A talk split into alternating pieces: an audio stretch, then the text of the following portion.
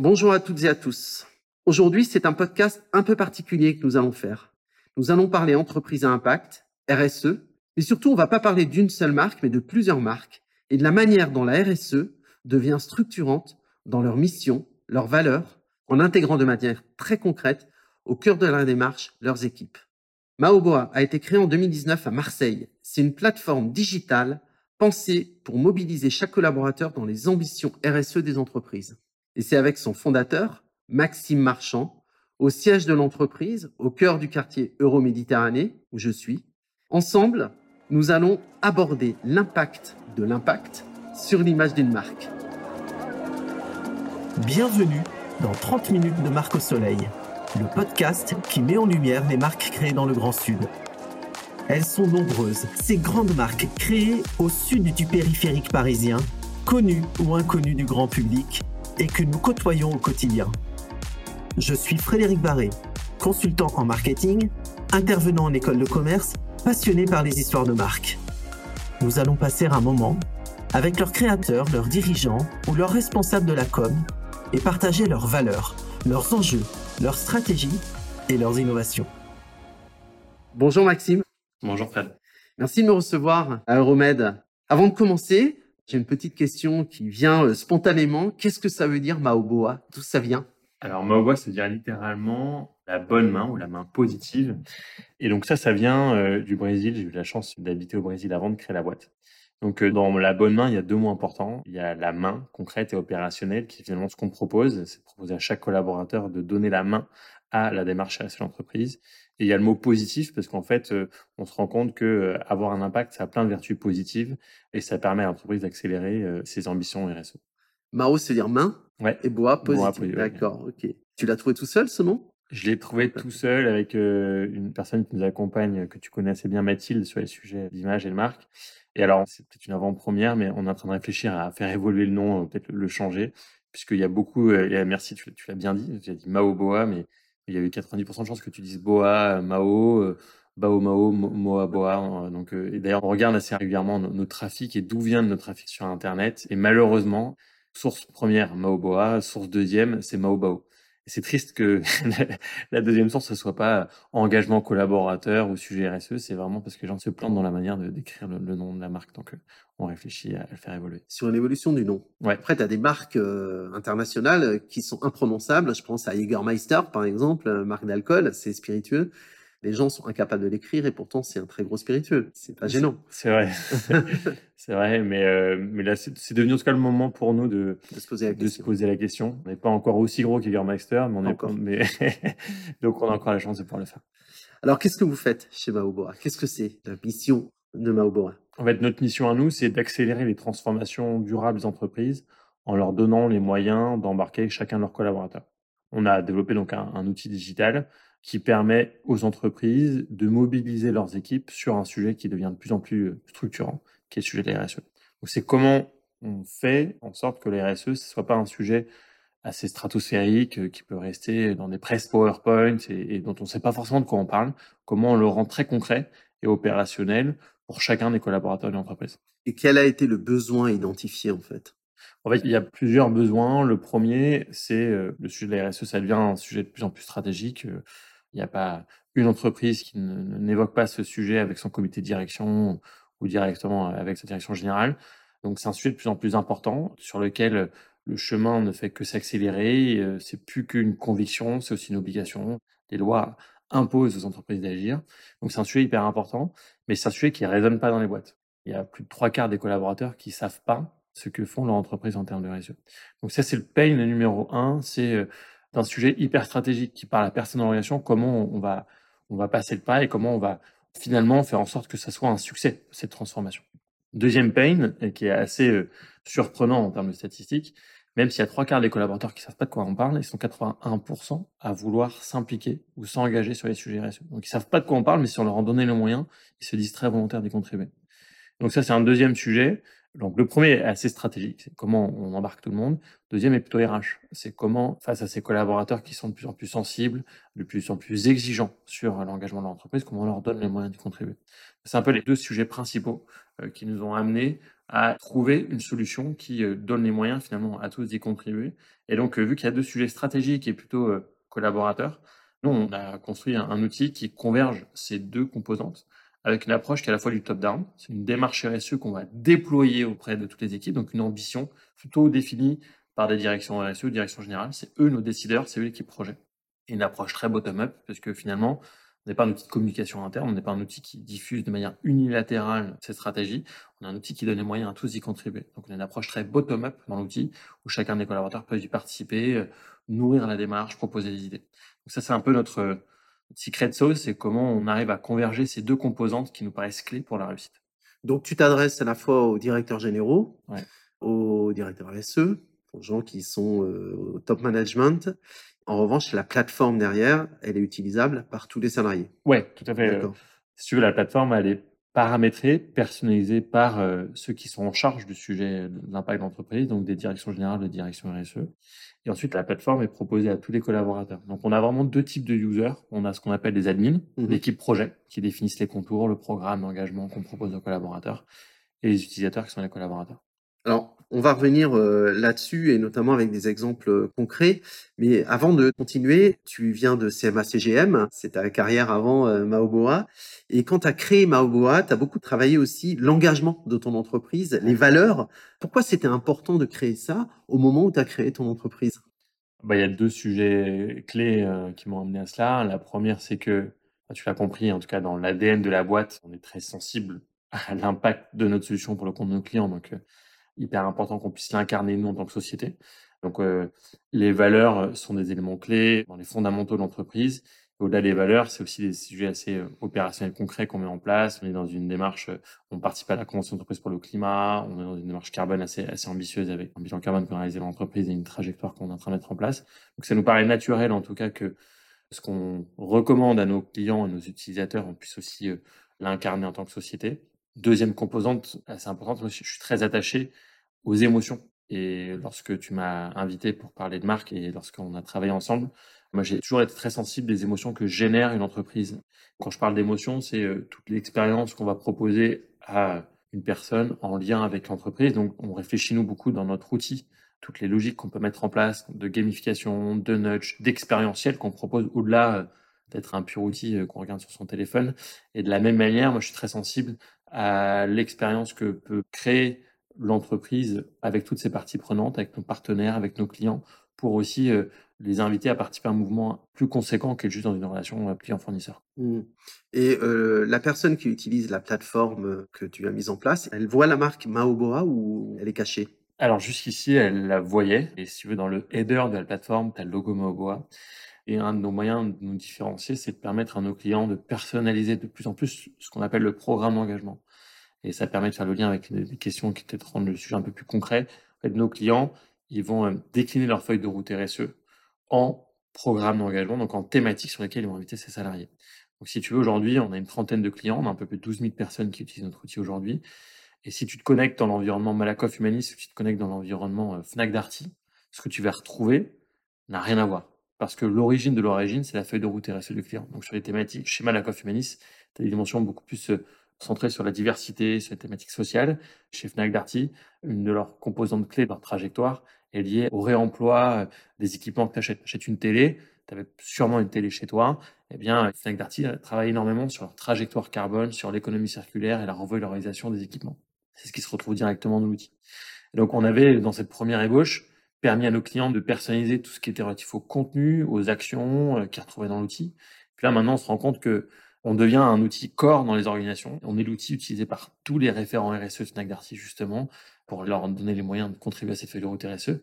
Et donc, le logo Fnac Darty devait apparaître. Et donc, s'il apparaissait, euh, on s'est posé la question, est-ce qu'on le fait apparaître à côté de Maoboa ou pas? Est-ce que la marque Maoboa est si importante dans l'engagement euh, de nos utilisateurs. Donc on les a questionnés. Et en fait, nos admins, donc l'équipe projet, nous a dit, en fait, Maoboa, c'est euh, un outil, donc un moyen pour, c'est pas une finalité.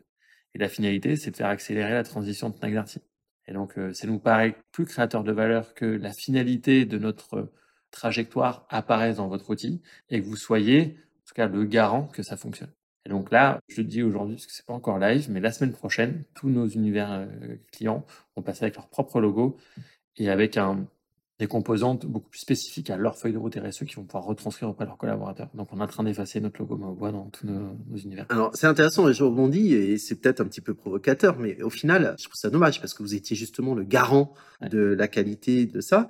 Et en, en vous effaçant, finalement, est-ce que vous n'ouvrez pas la porte à des concurrents ou des personnes qui pourraient prendre place sans que personne s'en rende compte? C'est une question qu'on s'est beaucoup posée et la réalité, à mon sens, la garance de l'impact, elle n'est pas dans l'outil, est dans l'accompagnement. Parce que nous, la manière dont, si tu faisais un pitch commercial avec moi, je te montrerai une de mes premières slides qui montre les trois composantes de Maobois. Le premier, c'est la plateforme. La deuxième, c'est la méthode, ce qu'on en met à l'intérieur. Et c'est là où il y a le programme d'engagement. C'est lui, là, il est personnalisé, il est construit avec le client. Et enfin, une dernière composante, c'est l'écosystème de partenaires experts. Parce que on se nourrit d'un réseau de partenariats assez conséquent, de labels, d'institutions publiques, d'acteurs du carbone et de conseils.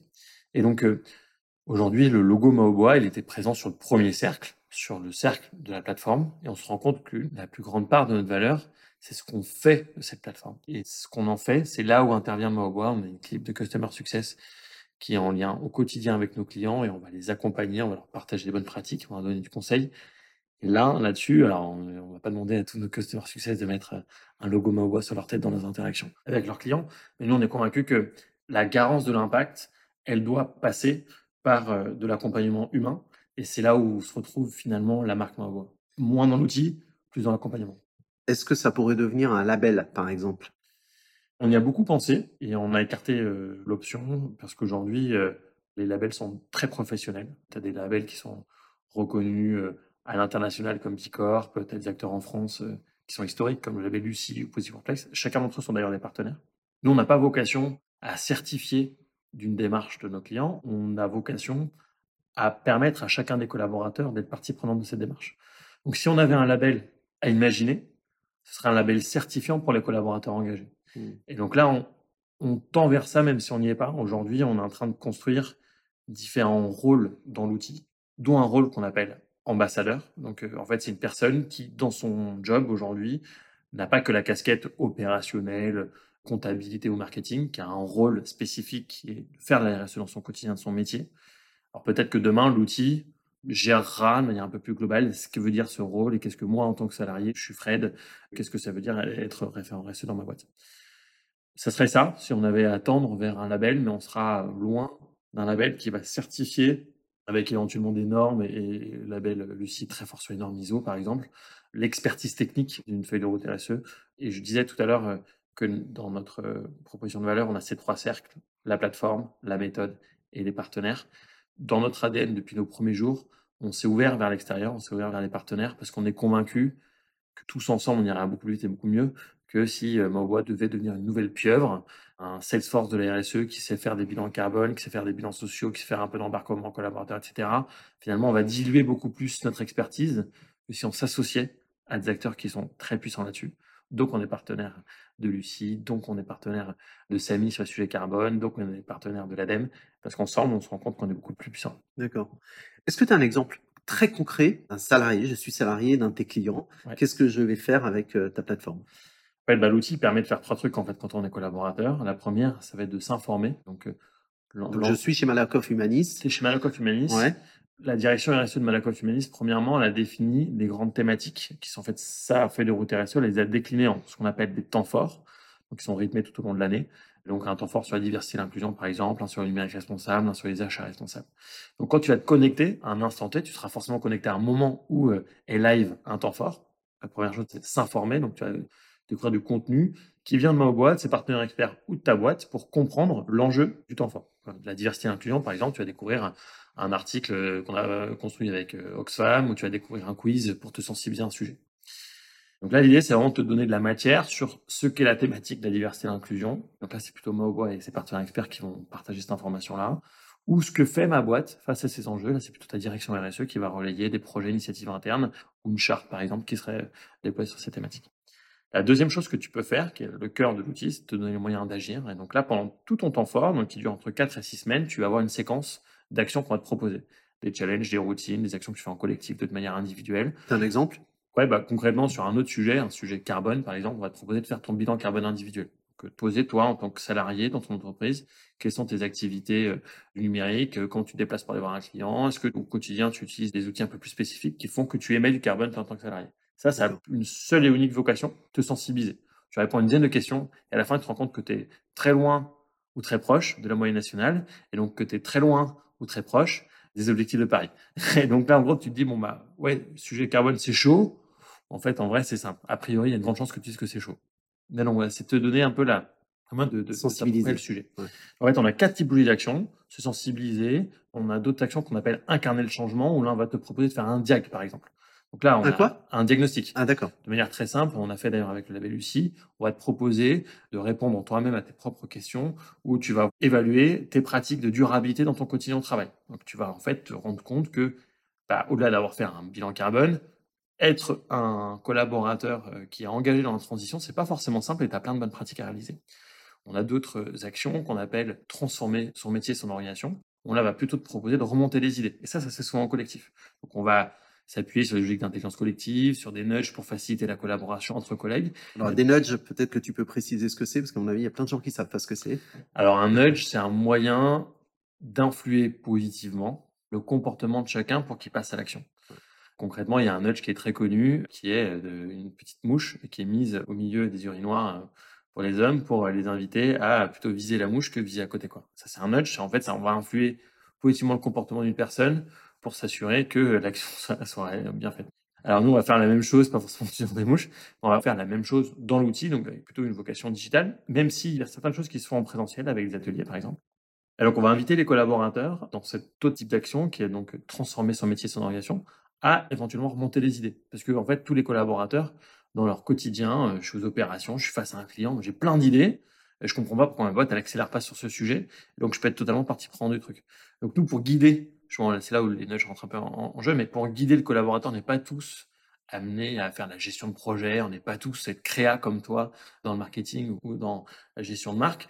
Bah, c'est pas simple de proposer des idées, c'est pas simple de les cadrer, c'est pas simple de les référencer face à un référentiel de mon organisation. Donc nous, on guide les collaborateurs avec un petit parcours utilisateur hyper simplifié pour que finalement, à la fin de ton challenge que tu fais avec tes collègues, bah, tu atterris sur une fiche projet avec des next steps, avec un décideur et avec euh, qu'est-ce que moi, dans l'entreprise, je peux faire face à ce projet? Certains, Certaines idées, c'est juste, bah, écoutez, euh, à la direction de la durabilité, ce serait cool que vous pensiez à ça. Il y en a d'autres qui sont, en fait, moi, j'ai une idée hyper concrète que je peux mettre en place demain dans mon métier. Est-ce que vous m'en donnez les moyens de le faire? Ces mmh. moyens, c'est quoi? C'est de tester, c'est peut-être avoir un budget, etc. Donc, euh, pour répondre à ta question, deuxième thématique qu'on peut faire dans, l'outil, ça va être d'agir. Et donc, on peut commencer par se sensibiliser jusqu'à transformer son métier, son organisation. La troisième chose qu'on peut faire dans l'outil, quand on est collaborateur, ça va être de mesurer l'impact de ses actions. C'est là où l'autre terme technique que tu vas peut-être me demander de définir, c'est là où la gamification rentre en jeu. Donc c'est là où on va intégrer plein de logiques de points, de rangs, de progression pour que le collaborateur voit sa progression. J'ai commencé dans ce sujet RSE à un instant T, je n'étais pas forcément hypersensible. Aujourd'hui, il y a eu du chemin parcouru, ça fait 6 mois, 8 mois, 12 mois que je suis utilisateur de l'outil, j'ai participé à plein de choses, je suis devenu plus mature, j'ai atteint un certain nombre de rangs, j'ai atteint un certain nombre de progressions. Et donc on va amener les collaborateurs à voir leur progression, et à voir aussi où ils en sont en termes de contributeurs dans la boîte. Est-ce que je suis un très grand contributeur Est-ce qu'en fait, je suis quelqu'un d'hyper engagé dans mon organisation Ou en fait, je le suis un peu moins Et donc, euh, là, on va intégrer plein de petites techniques qui vont euh, mettre le collaborateur en mouvement et donc euh, donner la capacité au collaborateur d'évaluer ça de manière très simple. Sur un sujet très concret comme le carbone, par exemple, on a plein d'actions sur le sujet climat dans, dans l'outil. On va permettre aux collaborateurs de convertir leur économie de CO2 en kilométrage voiture, par exemple. Parce qu'aujourd'hui, tout le monde nous parle de 2 tonnes qui est l'objectif euh, à l'échelle nationale pour atteindre les objectifs de Paris. Deux tonnes, c'est beaucoup, c'est pas beaucoup. Ça représente combien en mobilité? Ça représente combien en usage du numérique? Donc tout ça, nous, on, le transforme de manière très simplifiée pour que le collaborateur il se rende compte qu'il est dans la bonne trajectoire, où il en est très loin. Et surtout, on n'est pas là pour être clivant et, ou accuser. Ou accuser, on est plutôt là pour euh, culpabiliser. Voilà, vous êtes là pour aider. Pour aider et faire progresser. Donc, si mmh. tu te rends compte que ton point de départ est loin, on va te proposer des actions assez simples à mettre en œuvre pour que tu puisses avancer et qu'un jour tu tournes vers un mieux. Quoi. Donc, sensibiliser, agir, mesurer. Et après, mesurer. Tu parles beaucoup de durabilité. C'est quoi la différence entre durabilité et responsabilité? En fait, si tu veux, tu as un peu deux manières de voir. Euh, de toute façon, le sujet d'impact, c'est très galvaudé. On parle d'impact, euh, on parle de RSE, on parle de ESG. Donc, il y a plein d'acronymes qui tournent autour de ce sujet qui est corps. Et finalement, si je devais résumer les deux manières de l'adresser. Soit tu fais ce qu'on appelle les RSE à la papa, c'est-à-dire qu'en gros, tu vas faire euh, de la RSE pour euh, s'assurer que tu mettes en place des bonnes pratiques dans ton activité. Ça veut dire quoi? Ça veut dire que tu vas mettre en place une charte d'achat responsable sur le sujet de l'achat, euh, tu vas faire ton bilan carbone, etc. Et ça peut être très normé, très ambitieux, très technique, mais tu vas t'assurer que ta boîte en tant que telle, elle est responsable. Elle gère bien ces sujets environnementaux et sociaux au regard de son écosystème. Une manière beaucoup plus ambitieuse de traiter le sujet, c'est de t'assurer que ton activité en tant que telle, elle, est durable. C'est-à-dire qu'elle prend conscience qu'il y a des enjeux planétaires. D'ailleurs, la semaine dernière, malheureusement, on a passé la sixième limite planétaire. Ça veut dire qu'on est tous dans un effet d'accélération où, la fin des fins, les ressources, elles sont limitées.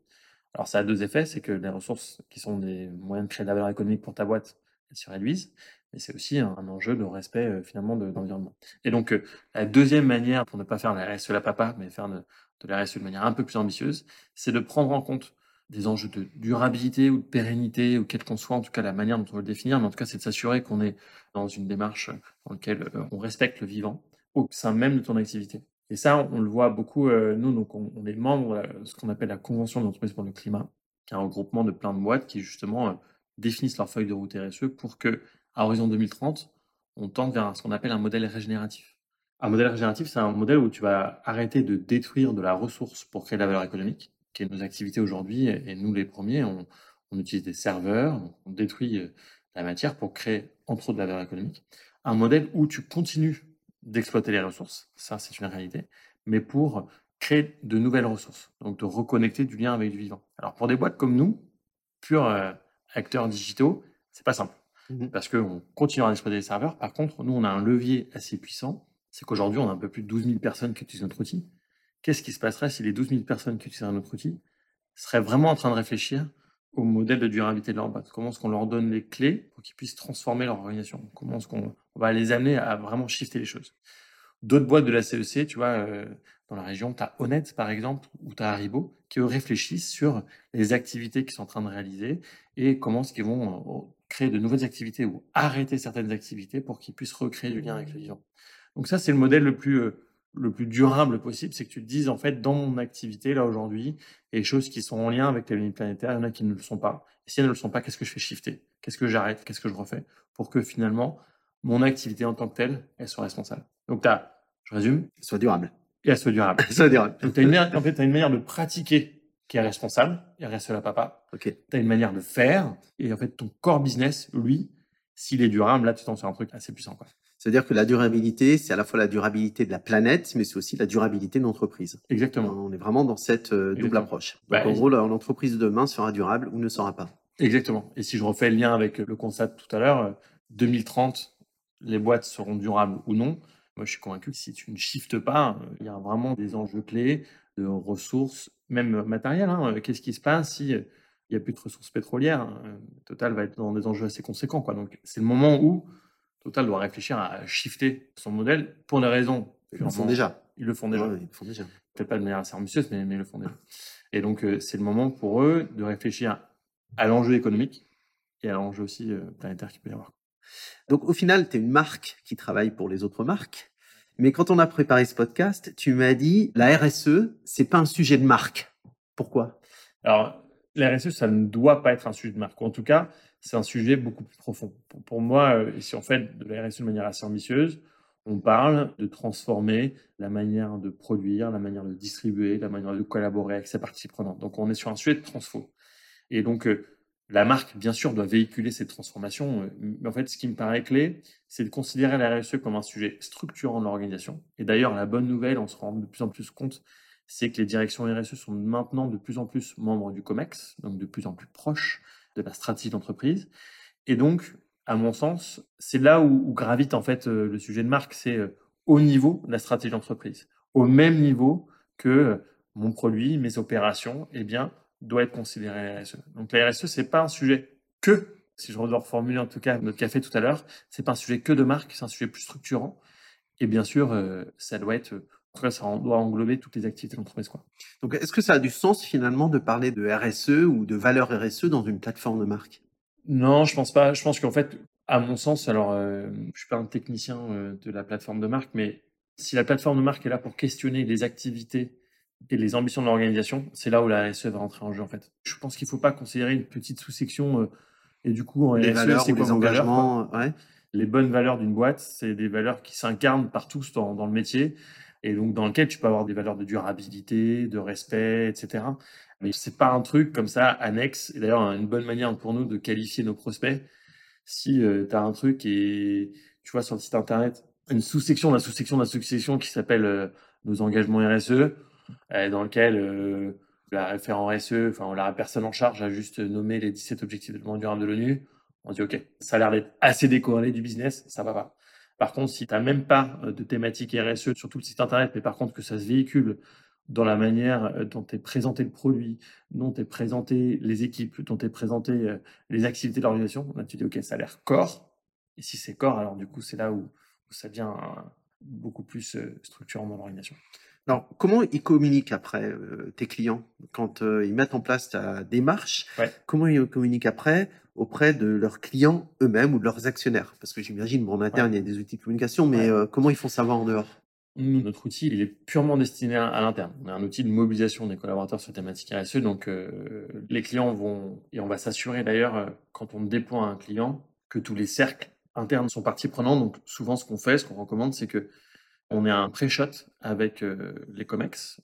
Pas parce que le budget de Maubois invite euh, de valider un truc euh, en COMEX, mais parce qu'on adresse un sujet de change. Et donc, le COMEX doit être partie prenante. Donc, on a un pré-shot qui est souvent une presse de 20 minutes en COMEX, voilà, nos ambitions RSE, et on, donc on a un outil pour la déployer. On a un deuxième, et c'est là où c'est assez clé, on a un- le lancement, c'est souvent avec le middle management et un sponsor du plus haut niveau. Après ce pré-shot, bah, on a une personne qui est souvent la direction RSE groupe ou la DG qui prend la parole. Nos ambitions 2030, ou voilà, vers longtemps. Seul, avec ma direction RSE, je vais pas y arriver, on n'est que quatre bras. Nous en aide de tous. Donc, on a un outil qu'on est en train de déployer, et cet outil est là. euh, donc, euh, vous pouvez euh, vous connecter, etc., et relayer cette information auprès de vos équipes. Après, il y a le troisième cercle, y a tous les, tous les collaborateurs. Donc, voilà un peu la séquence qui fait que ça fonctionne. Je parlais tout à l'heure du mix du top-down et du bottom-up. Il faut que le top soit partie prenante, ambassadeur. Sinon, on va, on va créer un effet ciseau beaucoup trop élevé. Tout le monde y croit dans la boîte, mais pas la DG. Du coup, quand les collaborateurs proposent des idées, elles sont pas reçues et ça marche pas. Et donc, euh, pour Donc Ça, c'est en amont. ça, c'est en amont. Ouais. Et c'est la finalité de l'outil, elle est plutôt destinée donc aux parties prenantes internes. Comment nos clients vont véhiculer ça vis-à-vis de l'externe, leurs euh, investisseurs ou leurs clients? Souvent, en fait, nos clients sont de plus en plus questionnés par leurs propres clients, notamment, euh, tu vois, on a beaucoup de nos clients qui sont des grands groupes, qui sont questionnés dans leurs appels d'offres sur euh, leur durabilité. Mm. Il y a très peu de chances que nos clients disent, bah, attends, t'inquiète, on a Maobois, ça va, on fait le taf. Parce que Maobois n'est qu'un moyen pour accélérer les choses, donc un moyen pour atteindre un sujet clé, un enjeu carbone, la durabilité des achats, etc. Donc nos clients, ils vont souvent véhiculer les éléments clés de leur, euh, leur feuille de route. Voilà où on va en termes de durabilité carbone, etc. etc. Et nous, on va pas forcément être mentionné comme un moyen d'accélérer cela, puisqu'on est plutôt un outil interne. Donc euh, nos clients vont pas forcément mentionner leurs propres clients qui utilisent euh, notre outil. En, en plutôt un revanche, ils outil- vont parler des actions. Par contre, ils vont, ils vont parler des actions qu'ils vont réaliser pour euh, atteindre nombre d'objectifs. Comment tu as fait, toi, pour faire connaître Maoboa Ouais, J'ai fait appel à un, super bon consultant. Ça, c'est la partie marque, mais la, la partie euh, communication, comment tu as fait connaître Maoboa enfin, J'ai Ouais. déjà une partie de la réponse, je sais que tu Ouais. fait énormément de réseaux. Bah, il, y a une, ouais, donc il y a une part du réseau, il y a une part euh, qui est euh, de gravité, justement, ça ça reste du réseau, mais de manière un petit peu différente, de gravité en écosystème. Donc, euh, on construit beaucoup de choses avec des partenaires pour lesquels on est convaincu qu'on est, on est complémentaires. Donc, on organise des événements en commun, des actions de communication en commun. Et on a eu beaucoup de chance. C'est que dès le début de l'histoire, nos premiers clients ont eu des retours hyper positifs. Et on les a sollicités pour demander s'ils étaient d'accord de, de communiquer auprès de la presse autour de, de ce qu'on avait lancé ensemble. Et donc, on a eu beaucoup de presse au début de nos lancements. Donc, on a des articles dans les échos, dans Madines, etc. Et puis après, ça, ça a eu un effet boule de neige. Nos clients ont parlé à leurs propres clients. Donc, on, a eu de la chance d'avoir assez rapidement en fait des clients ambassadeurs. Nous, petite boîte, allez, appeler les échos, ça marche pas trop bien. Et qui ont, eux, eu le, poids et la légitimité de solliciter leurs propres euh, canaux de communication. Et ça nous a été assez favorable. Ok. Si euh, on se revoit dans, dans 10 ans, ça s'appelle Maoboa ou pas, qu'est-ce que tu aimerais qu'on dise de Maoboa? Alors, euh, il y a mon associé qui est assez radical là-dessus. Elle aimerait qu'on n'existe plus. Pas parce que la, boîte a vocation à, mourir, je ne l'espère pas. Parce qu'on est dans un sujet de change. Euh, et en fait, euh, moi, quand j'ai créé la boîte, J'étais convaincu, euh, tu faisais référence à mon ancien employeur juste avant. Moi, j'avais beaucoup travaillé sur les sujets de transfo digital dans, mon, ancien, mon ancien rôle. Et donc, c'était l'ère 2010-2020. Et d'ailleurs, ça a été clôturé magnifiquement, euh, malheureusement, par le Covid, qui fait que les boîtes qui n'ont pas réussi à se transformer digitalement bah, sont restées en difficulté parce que euh, y a eu un mouvement tel que euh, n'étaient pas en capacité de répondre digitalement à leurs offres ou à la gestion de leurs collaborateurs, ça marchait pas. Moi, je suis convaincu que l'ère dans laquelle on est aujourd'hui, on n'est pas loin euh, de la moitié de cette ère. L'ère 2020-2030, c'est l'ère de la durabilité. Et si en 2030, on n'est pas durable, on n'aura pas de clients, on n'aura pas de collaborateurs qui nous font confiance, on sera pas financé. Et donc, pour passer cette ère, il faut se transformer. Et donc, nous, on est simplement, hein, vraiment, si je réduis l'outil, on est juste en outil de facilitation pour aider les boîtes à se transformer. Et donc, en 2030, c'est même avant les 10 ans, tu vois, on se donne rendez-vous peut-être dans 7 ans, on sera peut-être plus là parce qu'on aura aidé toutes les boîtes à se transformer. Une fois qu'on s'est transformé, tout comme là aujourd'hui, j'aime bien aussi faire cet autre parallèle. Il y a une époque, il y avait un rôle clé dans toutes les boîtes qui s'appelait les CDO, les Chief Digital Officers, mm. les personnes en charge de déployer des outils. Moi, je suis convaincu, et c'est pas une alerte pour nos, nos, clients, nos décideurs, euh, qui sont les directions RSE. Moi, je suis convaincu qu'on aura réussi notre mission si en 2030, il n'y a plus de direction euh, de l'engagement, direction RSE. Parce que ça sera directement dans les métiers de chacun et ça sera tellement stratégique dans l'organisation qu'on n'aura pas besoin d'une direction qui va avoir un rôle très transversal, mais que ça sera dans le métier de chacun. Donc voilà, il y a une première hypothèse, c'est qu'on ne sera plus là parce qu'on aura tellement bien réussi notre mission qu'on ne sera plus là. Euh, l'autre hypothèse, c'est qu'en 2030, euh, on n'arrive pas, enfin, toutes les boîtes ne prennent pas ce chemin assez rapidement. Et donc, d'ici là, c'est l'autre idée de mon associé, c'est qu'on ne sera pas qu'un outil pour accélérer les boîtes avec un bon interlocuteur qui serait cette direction RSE, c'est qu'on a un pur outil de bottom-up. C'est-à-dire qu'en fait, dans chaque organisation, tu veux mettre en place un change durable ou moins durable, en tout cas, si la vocation c'est que toutes les boîtes soient durables demain avec, d'autres thématiques, eh bien, tu puisses le faire de manière très simple. Donc, en fait, toi, en tant que salarié, tu n'as pas besoin d'avoir l'approbation de ta direction pour lancer l'outil et proposer des idées. Tu peux créer ton collectif dans ton organisation pour adresser du changement dans l'organisation. Donc c'est ça l'étape d'après mon bois, c'est qu'une fois que la durabilité c'est derrière nous, mmh. et ça, ça doit être euh, notre objectif à plus court terme, eh bien qu'on puisse à tous les collaborateurs de co-construire la stratégie de leur entreprise et leur donner le moyen d'être euh, des acteurs. Dernière question, est-ce que c'est un atout ou une faiblesse d'être à Marseille? Alors moi, je suis toujours été convaincu que c'était un atout. Et je suis ravi de voir euh, toutes les dynamiques qui se mettent en place dans la région. Et je vois, alors c'est ma première boîte, donc je ne peux pas comparer, euh, je suis pas un, vieux Marseillais euh, qui pourrait dire, voilà, il y a 20 ans c'était comme ça et aujourd'hui c'est comme ça. En tout cas, j'ai toujours été convaincu que ce territoire avait énormément de dynamique et je vois que cette dynamique s'accélère, notamment sur le sujet impact. La région PACA, c'est la région dans laquelle il y a la plus grande densité d'associations à but non lucratif. Donc il y a une vraie volonté au-delà du tissu économique qu'on voit assez fortement s'accélérer. Il y a un tissu euh, impact qui a déjà pris le pas et qui est très dense. Moi, je suis convaincu que c'est un, bon univers, même si la réalité, c'est qu'on a les quelques clients dont on a parlé tout à l'heure, euh, Malakoff Humanis, Fnac Darty, euh, nos clients sont à Paris. Nos financements, on est en train de closer notre levée de fonds. Une part de nos financements se font avec des acteurs parisiens. Et donc, euh, la réalité, c'est que je suis convaincu, mais je suis une fois par semaine dans le train.